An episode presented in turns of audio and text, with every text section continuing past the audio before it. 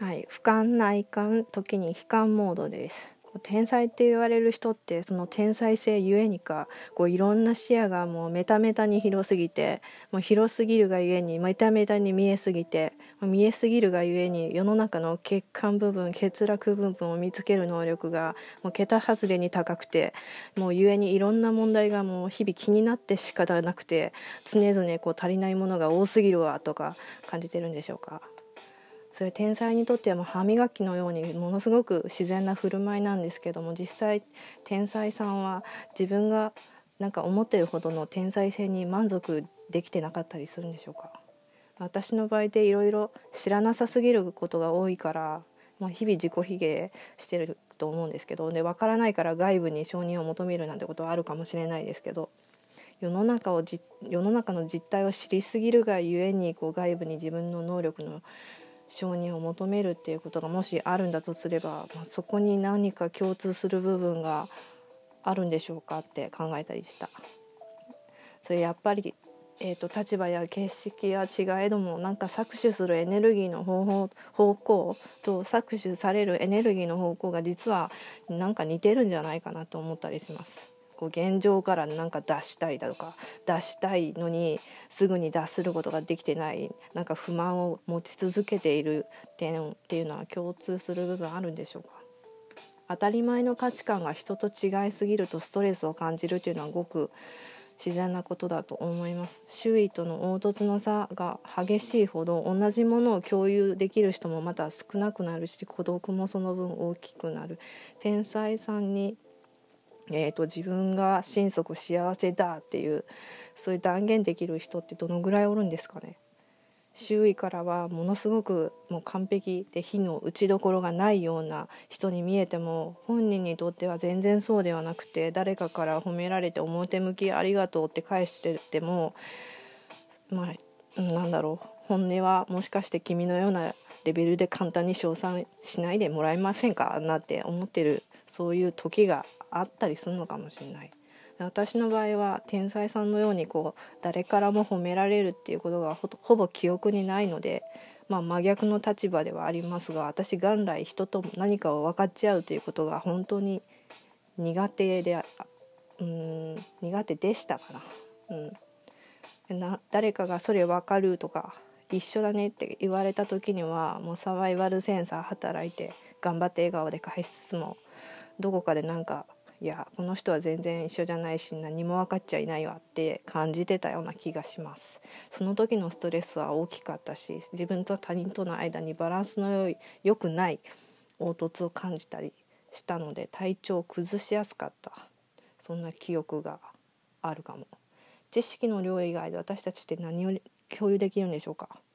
形だけの称賛も見下しも必要なくて何かか何を感じてきたかっていうことを共有する何か手段それを得てしてもそれでもこうなお分かるもんかみたいなそう言えるような欲望のスペースが半分ちょいほど確保されることを許可すれば今と違った人間関係の再構築はまあ良い意味での再構築は可能なんでしょうか？まあ、天才さんは置かれた環境から、えーと、15じゃないや95%理解されてない状況が満足するべきであるみたいな感覚的麻痺を作ってて重たい社会責任を担う状況をもう無理やり肯定しているような可能性があるかもしれないし引きこもりの方もシチュエーションが違うけれど狭い視野と知識不足ゆえのこう立ち往生的な感覚麻痺を作って四方八方的な感覚麻痺を作って現状維持するイメージはある気がします。でもしも何かに上から乗っかられてる感覚とか何かに引っ張られてる感覚があれば全く違う立場で似たエネルギーとお友達になってる時があるかもしれません。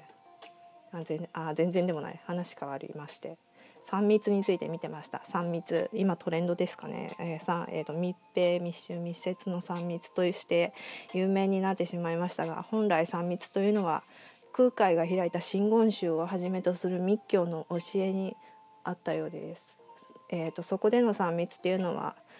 えー、親密苦密異密親密っていうのは体行動。苦密は言葉発言異密は心教え。えーと密教以外の宗派はこの3密こそ煩悩を生み出す原因であるから離れなさいって言うてたそうなんですけど言うてたんですか？わからない。まあ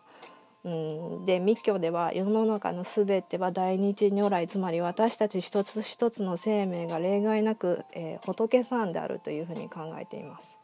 そのことを思い出すためには誰しもに3密の扱い方を整える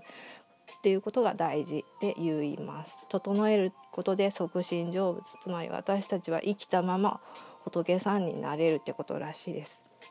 はい、なので、えー、3密適度に体を動かして自分や他人の命を含めた本当に大事な行動について見極めそして時に顧みること。えー、自分の言動を見顧みること口を清めて真意を持った感謝の気持ちを口に出すこと内観すること自分の状態に気づくと他人の状態も見えてくることがありますのでので、まあ、深呼吸とリラックス冷静さを保つ、うん、まあまあ、別に生きたまま仏になりたいとかならなきゃいけないとは思わないですけどこう時代の動きとしてなんかこういう行いを進める人がやたら増えてきてる気がすんな。あれですか？こう皆さんお坊さんのお坊さんの遺伝子持ってられてこう現世で即身成仏になるご予定の方々なんでしょうか？まあ、日々何が起こっているか知ることもなく DNA の情報によって楽しく動いている私たちです。はい、なんか、えー、螺旋構造二重螺旋構造っていうのは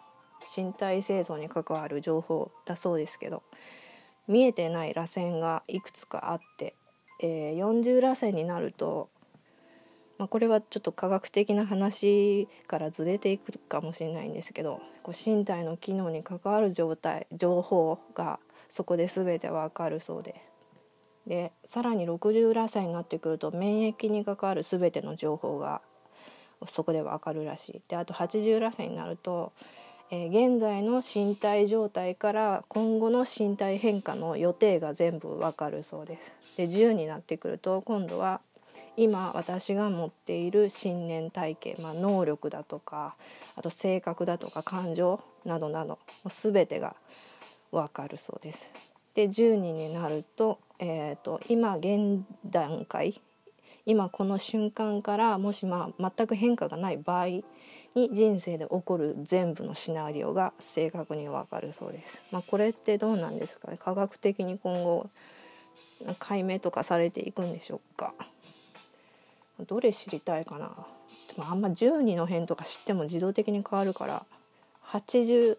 か10あたりをちょっと知れるなら知りたいなって個人的には思います。これはあちょっと待って。ちょしゃべりしゃべりのエネルギーが急にブチって切れてしまったんで、はい、ここでやめやめたいと思いますっていうか文章が変な終わり方してたからもうやめます。おやすみなさい。